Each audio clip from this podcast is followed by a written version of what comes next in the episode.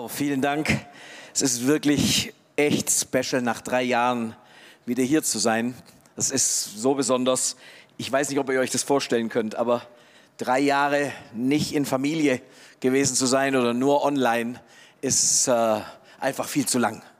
Ganz eindeutig einfach viel zu lang. Es ist super cool, hier bei euch wieder zu sein.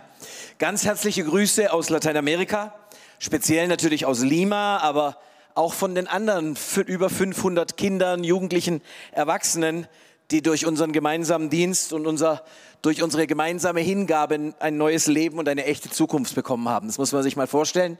Es sind über 500 Leute in Lateinamerika, die wegen Tübingen und wegen der TOS hier in Tübingen zu Jesus gekommen sind und Jesus kennengelernt haben. Ich denke, da können wir dem Herrn mal einen kräftigen Applaus dafür geben. Das ist wirklich der absolute Hammer. Ein besonderes Dankeschön auch an Jobs und Charlotte, eure Liebe, eure Hingabe, euer Vorbild, einfach alles ist ein absoluter Segen für uns.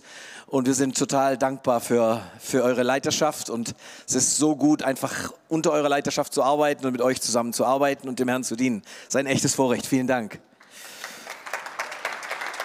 Und ein fettes, fettes, fettes Dankeschön an die ganzen 24-7 Beter. Ohne euch gäbe es uns nicht mehr. Viele von uns in Lateinamerika, wir waren jetzt über zwei Jahre eingesperrt. Ähm, über zwei Jahre, in denen wir zum Teil, zum Beispiel in Lima, über ein Jahr durften unsere Kinder nicht auf die Straße. Die mussten zu Hause bleiben. Äh, und in anderen Ländern war es nicht anders. Und das war nur möglich, weil ihr hier für uns gebetet habt. Ich möchte euch ganz, ganz, ganz herzlich Danke sagen, dass ihr in, in den Dreierschichten und zu welchen Uhrzeiten auch immer ihr einfach für uns betet und für uns gebetet habt.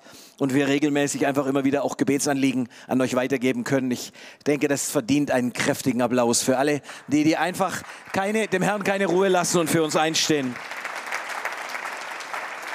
Und natürlich auch ein fettes Dankeschön für alle finanzielle Unterstützung, die es uns möglich macht, überhaupt dort zu arbeiten. Und viele Dinge passieren dort und unsere Leute erleben Dinge, die sie in ihrem Leben noch nicht gekannt haben.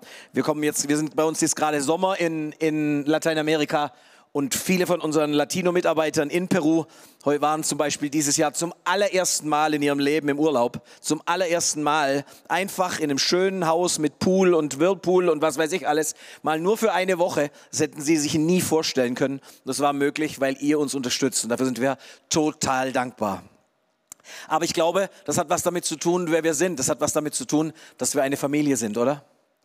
Dass wir als Familie zusammenleben. Und ich habe es im ersten Gottesdienst schon gesagt, wenn es eine Sache gibt, die, um die uns viele beneiden, ähm, dann ist es, dass wir eine, wirklich eine Familie sind. Weißt du, in Lateinamerika gibt es Gemeinden mit 50, 60.000 Mitgliedern, aber sie sind keine Familie. Und man steht nicht zusammen und man weiß nicht, was ist mit dem, der neben mir steht und wann, was ist er wirklich noch da oder ist er nicht mehr da. Und selbst wenn ich viele von euch nicht kenne und mit der Maske ist sowieso noch schwieriger, vorhin habe ich Seti und, und Jordana verwechselt, äh, weil ich hatte die Seti irgendwie in Israel, von daher, das kam mir gar nicht in den Sinn, dass sie ja hier sitzen könnte. Aber mit Maske ist es noch viel schwieriger. Ähm, aber das, das, das ist so der Hammer.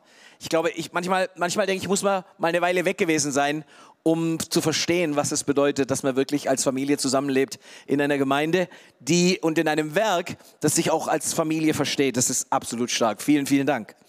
Und natürlich ganz liebe Grüße von meiner Frau Fabiana, meiner Tochter Katja. Ähm, Katja ist jetzt, die kommt jetzt in die 12. Klasse.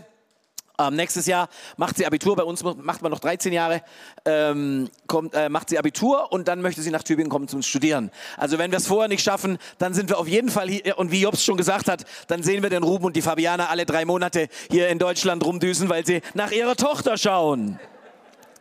Äh, ähm, mein Text heute, mein, mein Predigtext heute steht in Markus 8, Vers 22 bis 26 und ich lese ihn mal aus der Lutherbibel 1999. Und sie kamen nach Bethsaida und sie brachten zu ihm einen Blinden und baten ihn, dass er ihn anrühre. Und er nahm den Blinden bei der Hand und führte ihn hinaus vor das Dorf, tat Speichel auf seine Augen, legte seine Hände auf ihn und fragte ihn, siehst du etwas? Und er sah auf und sprach, ich sehe die Menschen, als sehe ich Bäume umhergehen. Danach legte er abermals die Hände auf seine Augen und da sah er deutlich und wurde wieder zurechtgebracht, sodass er alles scharf sehen konnte. Und er schickte ihn heim und sagte zu ihm, geh nicht hinein in das Dorf. Blinde sind eine besondere sind immer eine besondere Geschichte in der Bibel. Da gibt es den Bartimäus, darüber hat, wurde viel gepredigt. Bartimäus hat seine, er lebte in einer Stadt, die verflucht war von Gott selbst. Und er lebte in dieser Stadt und er war blind.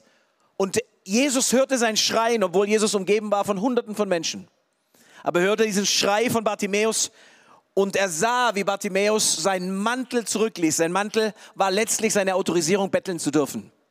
Und als, als, als Bartimäus seinen Mantel zurücklässt und damit sagt, ich gehe nicht mehr zurück in mein altes Leben, da erlebt er seine Heilung. Aber hier ist es anders. In dieser Geschichte ist es anders. Es fängt schon damit an, dass es heißt, dass, ein, dass Freunde diesen Blinden zu Jesus brachten und ihn baten, ihn anzurühren. Das ist doch schon interessant, oder? Du hast jemand da, du weißt von jemand, der Menschen heilt, der auch schon andere Blinde geheilt hat. Aber dieser Mann, der ist blind und es scheint ihn nicht zu interessieren, geheilt zu werden. Es scheint ihn nicht zu interessieren, dass in seinem Leben was passiert. Und deswegen müssen einige Freunde ihn zu Jesus bringen. Es ist so, als ob er sich damit abgefunden hätte, dass er sich daran gewöhnt hätte, blind zu sein und damit, das war's dann. Es ist für mich schon sehr besonders, hier in Deutschland zu sein, unter Corona-Bedingungen. Manches ist viel freier hier bei euch. Wir mussten über acht Monate im Auto alleine mit der Maske fahren. Also es war sowas von bescheuert. Entschuldigung, das darf man nicht sagen, aber es war so dumm. Aber man musste es trotzdem machen. Aber ihr habt, ihr, es ist vieles freier hier, aber trotzdem empfinde ich sehr viel mehr Furcht und sehr viel mehr Stress. Aber ich empfinde auch ein sehr starkes, sich irgendwie eingerichtet zu haben. Ich weiß, wo mein Computer steht und ich drücke auf den Knopf und schalte ein und dann bin ich dabei. Und eigentlich könntest du in Gottesdienst kommen. Eigentlich könntest du zum Hauskreis gehen, aber ja viel praktischer, von zu Hause aus zuzuschauen.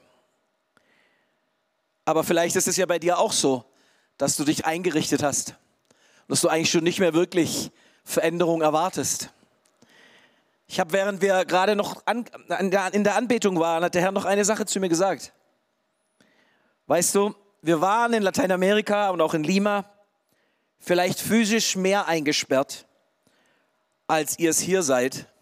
Aber es ist schon interessant, in unserem Geist, in unseren Emotionen, aber auch in unserem Denken waren wir nicht eingesperrt.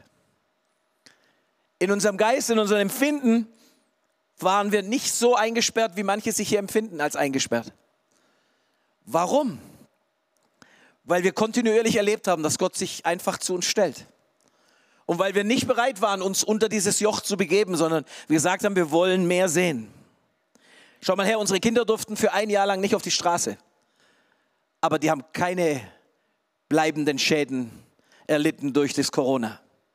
Ich habe mit Jobs und Charlotte gesprochen, meine Tochter Katja, die hat jetzt zwei Jahre lang, in zwei Jahren hat sie drei Monate Präsenzunterricht gehabt und das nur alle 14 Tage. Aber die hat bessere Noten als beim Präsenzunterricht. Sie hat sich super organisiert und man muss wirklich sagen, sie hat keinen Schaden davon getragen. Der geht so gut wie nie. Und wenn du sie fragst, sagt sie, ich würde gerne in die Schule gehen, um meine Freundinnen zu treffen, aber Unterricht würde ich eigentlich gerne lieber weiter online machen, das ist viel cooler. Warum? Weil sie in ihrem Kopf, in ihrem Geist nicht eingesperrt ist. Weil sie sich nicht hat einsperren lassen. Weißt du, manchmal fragt man sich schon, dieser Mann der scheint sich nicht dafür zu interessieren, dass er vielleicht wieder sehen könnte. Und wenn man mal so drüber nachdenkt, also blind zu sein oder sehen zu können, ist schon ein großer Unterschied. Das ist nicht das Gleiche. Ist nicht nur ein bisschen anders, sondern es ist ziemlich anders. Wenn du blind bist oder ob du sehen kannst. Aber die Frage ist trotzdem, hast du dich vielleicht auch schon damit abgefunden, dass sich manche Sachen in deinem Leben nicht mehr ändern werden? Hast du dich schon so gut eingerichtet, dass du gut leben kannst und du verpasst trotzdem das Wichtigste und das Wesentliche. Wir kommen da gleich nochmal drauf zurück. Aber ich möchte gern, dass wir gemeinsam mal was anschauen. Ist interessant. In der spanischen Übersetzung heißt es, und einige Freunde brachten den Blinden zu Jesus. Weißt du, du bist wichtig für die Menschen in deiner Umgebung. Im ersten Gottesdienst hat jemand Zeugnis gegeben davon, dass er kurz davor war, seinem Leben ein Ende zu setzen und auf der Straße, in der Karlsstraße, Zeugnisse hörte davon, wie Jesus Leben verändert.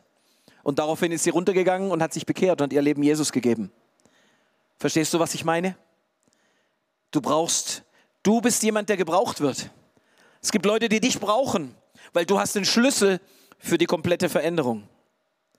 Wo viele zu Hause sitzen und sich mit ihrem Leben abfinden, da ist die Frage, wo sind diese Freunde, die dich an die Hand nehmen, dir von Jesus erzählen, dich zu Jesus führen? Vielleicht dein Plus-Eins-Kontakt oder dein, deine Connect-Beziehung, deine Zellgruppenmitglieder. Wir haben in Lima angefangen, dass wir gesagt haben, wir suchen uns fünf Leute für fünf Finger, die wir verloren haben durch die Pandemie in, im Gottesdienst, weil wir nicht mehr präsentiell da sein konnten sei es Kinder oder Jugendliche oder Erwachsene. Und wir schreiben ihre Namen auf und wir beten jeden Tag mindestens zehn Minuten für sie. Und wir haben uns verpflichtet, mindestens dreimal in der Woche per Telefon zu versuchen, sie zu erreichen und sie einzuladen zum Gottesdienst, sei es online oder, oder Präsenz. ich versuche immer das richtige Wort zu finden, weil da hängt es beim Deutschen gerade noch. Aber weißt du, Freunde sind heute wichtiger als vorher, weil sie sind der Schlüssel dafür, dass du bis zu Jesus kommen kannst sie dich an die Hand nehmen und dahin führen. Weißt du, Jobs hat zu mir gesagt, ich darf keinen Missionsaufruf machen. und ich werde es auch nicht machen. Aber, aber, ähm, mir ist aufgefallen, die Missionare in Lateinamerika sind alle zwischen, zwischen 40 und 60, manche sogar drüber. Und ich frage mich, ob es sein kann, dass Gott zu den 20- bis 40-Jährigen nicht über Mission redet. Mehr sage ich jetzt einmal nicht dazu.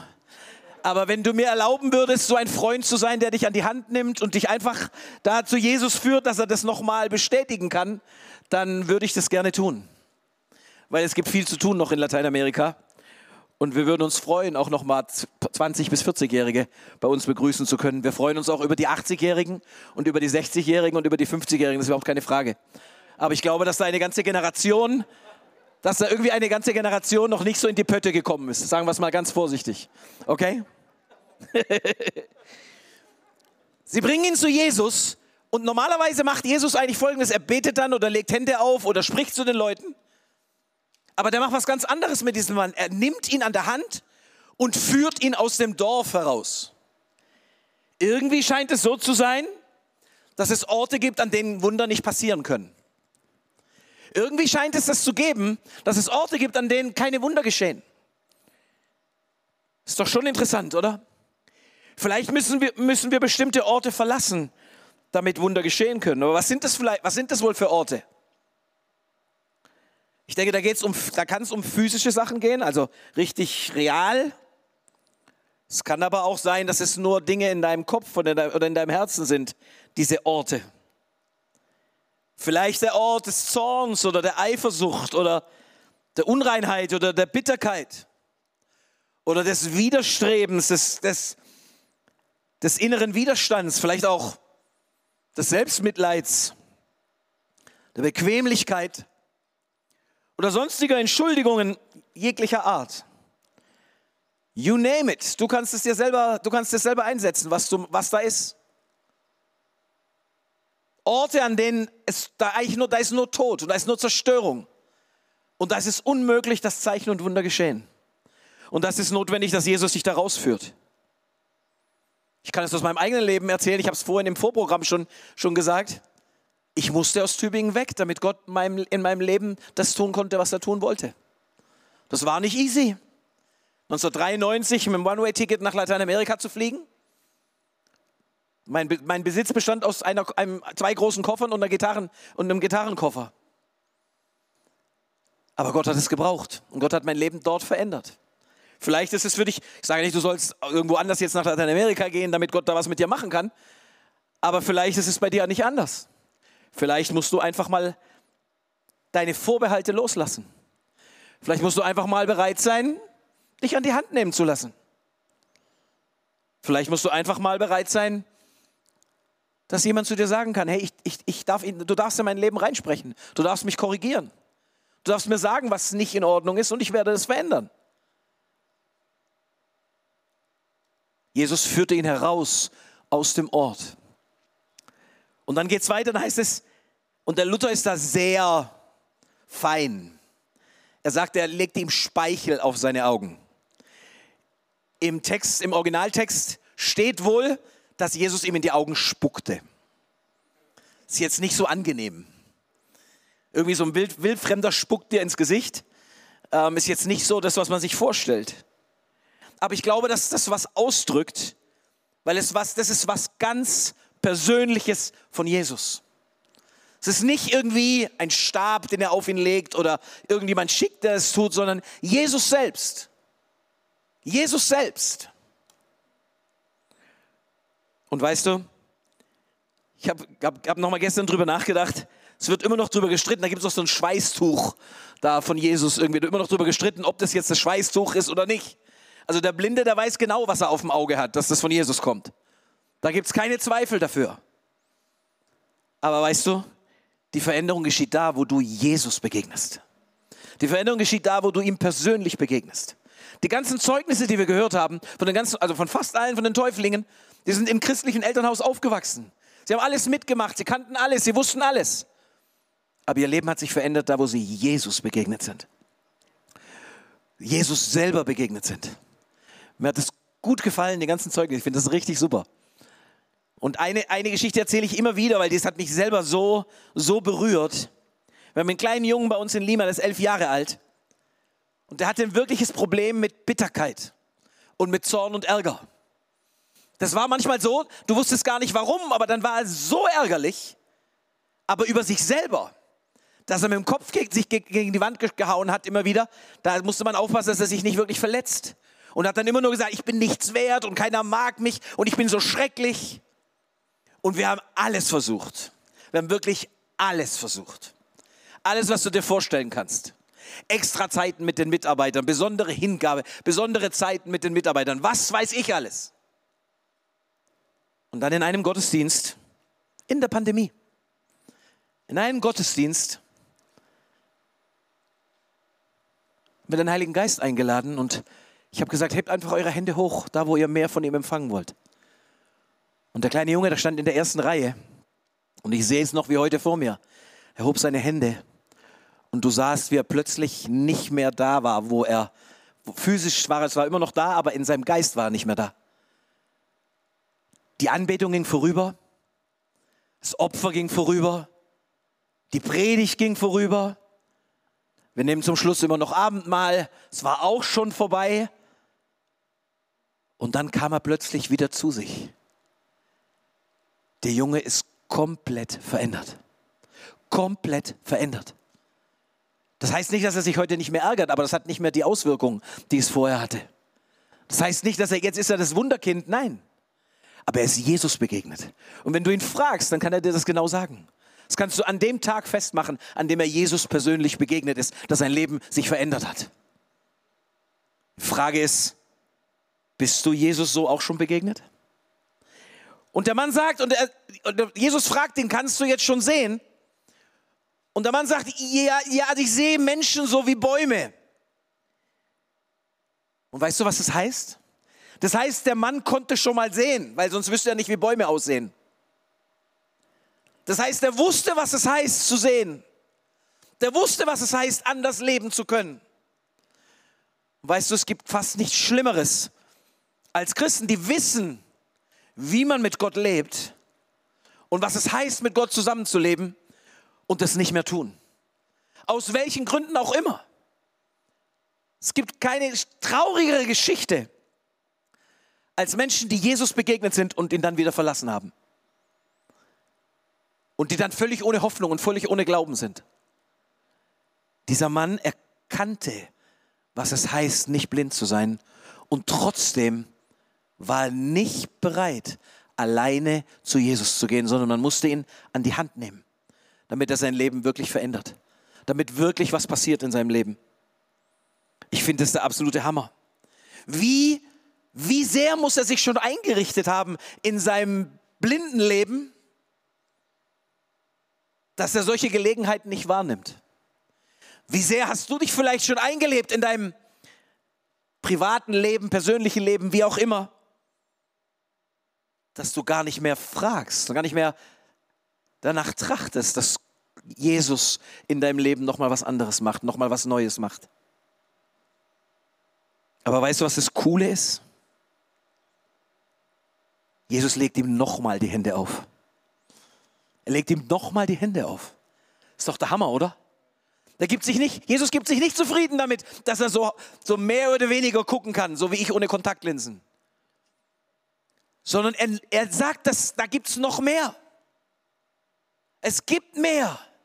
Es kann doch nicht sein, dass du nur so weit sehen kannst, dass Menschen aussehen wie Bäume, egal wie du das jetzt beschreiben willst. Jesus macht keine halben Sachen. Jesus macht die Dinge bis zum Ende. Und er lässt auch nicht einfach so alles mal laufen, sondern er sagt, okay, ich lege dir nochmal die Hände auf. Ich frage mich schon, wie viel oder wie hart muss das Herz dieses Blinden gewesen sein, dass es zweimal für Jesus notwendig war, da einzugreifen. Aber auf der anderen Seite ist das so eine coole Message. Selbst wenn du dein Leben an die Wand gefahren hast, so wie Leon das gesagt hat, selbst wenn du völlig drunter bist, Jesus steht da und sagt, hier bin ich. Lass mich meine Hände auf deine Augen legen, damit du wieder, damit du ganz richtig sehen kannst. Damit das Werk, das ich in dir angefangen habe, auch zu Ende gebracht wird. Weißt du, Jesus will dein Leben komplett auf den Kopf stellen. Er will nicht nur die Hälfte lösen. Du musst nicht mit dem zufrieden sein, was du hast, sondern es gibt mehr für dich. Es gibt viel, viel, viel mehr für dich. Manche fragen uns, warum seht ihr eigentlich noch so jung aus? Obwohl ihr doch auch schon weit über 50 seid. Ich glaube, es liegt einfach daran, dass wenn du mit Jesus lebst, dein Leben so Spaß macht, dass du gar keine Zeit für Sorgenfalten hast. Gar keine Zeit hast für irgendwelches Krimskrams, sondern du einfach nur mehr von ihm haben möchtest, mehr von ihm sehen möchtest mehr mit ihm leben möchtest, sehen möchtest, dass sein Reich sich weiter ausbreitet. Aber, das finde ich interessant, damit endet die Geschichte. Jesus schickt ihn heim, aber sagte zu ihm, geh nicht wieder hinein in das Dorf. Weißt du, du darfst nicht zurück in das Alte. Du darfst nicht zurück in das, wo du herkommst, wenn du dein Wunder behalten willst. Du darfst nicht zurück in Bequemlichkeit oder in Bitterkeit oder Manipulation oder was auch immer. Du weißt selber, wo Jesus dich rausgeführt hat und du weißt, da darf ich nicht wieder hin. Wenn ich dahin wieder zurückgehe, dann bricht wieder alles zusammen. Dann bricht wieder alles zusammen. Du darfst nicht wieder dahin zurückgehen, wo du herkommst, sagt Jesus zu ihm. Geh nicht wieder zurück ins Dorf. Weil im Dorf waren alle daran gewöhnt, dass er blind ist. Da hat sich auch keiner daran gestört, dass er blind ist. Hat sich auch keiner groß darum gekümmert, außer dieser paar Freunde, die ihn zu Jesus gebracht haben. Und er selber hatte sich so gut eingerichtet, dass es für ihn gefährlich war, wieder dahin zurückzugehen. Ich habe das einmal erlebt. Ich habe sowas noch nicht wieder erlebt. Es kam ein Mann im Rollstuhl zu uns nach Lima in die Gemeinde. Da musste man einige Treppen hoch, so zehn, zwölf Stufen. Und wir haben unten für ihn gebetet, im Rollstuhl. Und haben ihm befohlen, im Namen Jesus, dass er aufstehen soll. Und der Mann ist aus dem Rollstuhl aufgestanden und ist alleine die Treppe hochgegangen. Und wir haben den Rollstuhl, hat, wir haben ihn gefragt, was wir mit dem Rollstuhl machen sollen. Und dann wir, hat er gesagt, wir sollen ihn mit hochnehmen. Ich habe gedacht, okay, der will den vielleicht verkaufen hinterher oder als Zeugnis, dass man das als Zeugnis erzählen kann. Weißt du was? Wir kamen oben an und der Mann hat sich wieder in seinen Rollstuhl gesetzt. Und er war sofort wieder gelähmt. Er war sofort wieder gelähmt. Das ist kein Spiel. Du darfst nicht wieder zurückgehen, da wo du herkommst. Du darfst nicht wieder zurückgehen aus dem, wo Jesus dich rausge rausgerettet hat. Die Bibel erzählt es in einer, anderen, in, in einer anderen Art und Weise, indem sie sagt, dass da, wo frisch gekehrt wurde, wo frisch aufgeräumt wurde, wo, auf, wo alles in Ordnung gebracht wurde, dass die, dass die, die, die üblen Geister da noch rumirren und nach einem Ort suchen, wo sie hingehen können. Und wenn sie sehen, dass gut aufgeräumt ist, kommen sieben Schlimmere noch mit dazu zurück. Ich habe diesen Mann nie wieder gesehen in seinem Rollstuhl. Aber wie schrecklich ist das, muss man überlegen. Du bist wieder gelähmt. Du bist wieder gelähmt, weil du zurückgehst in das, was, wo, du, wo Jesus sich eigentlich rausgeholt hat. Und ich glaube, dass heute Nachmittag einige hier sind und auch einige per Internet, per Internet zugeschaltet sind, dass Jesus zu dir sagt, komm raus aus deinem Dorf. Lass mich dich rausführen aus deinem Dorf, damit du Heilung erlebst, du Befreiung erlebst, dass die Finsternis über deinem Leben zerbricht und du anfängst, du anfangen kannst, in dem zu leben, was ich eigentlich mit dir vorbereitet habe. Oder da, wo du dein Leben gegen die Wand gefahren hast oder wo du dich so gut eingerichtet hast, dass eigentlich schon keine Veränderung mehr möglich zu sein scheint. Dann nimmt Jesus dich heute an die Hand und sagt, komm raus. Aber vielleicht auch da, wo du ihn noch gar nicht kennst. Da sagt er genauso zu dir, lass mich dich an die Hand nehmen. Ich möchte dein Leben verändern. Ich möchte deine Sünde vergeben und ich möchte dich rausholen aus Zerstörung und aus dem Tod damit du Leben empfängst. Und zwar Leben in Ewigkeit.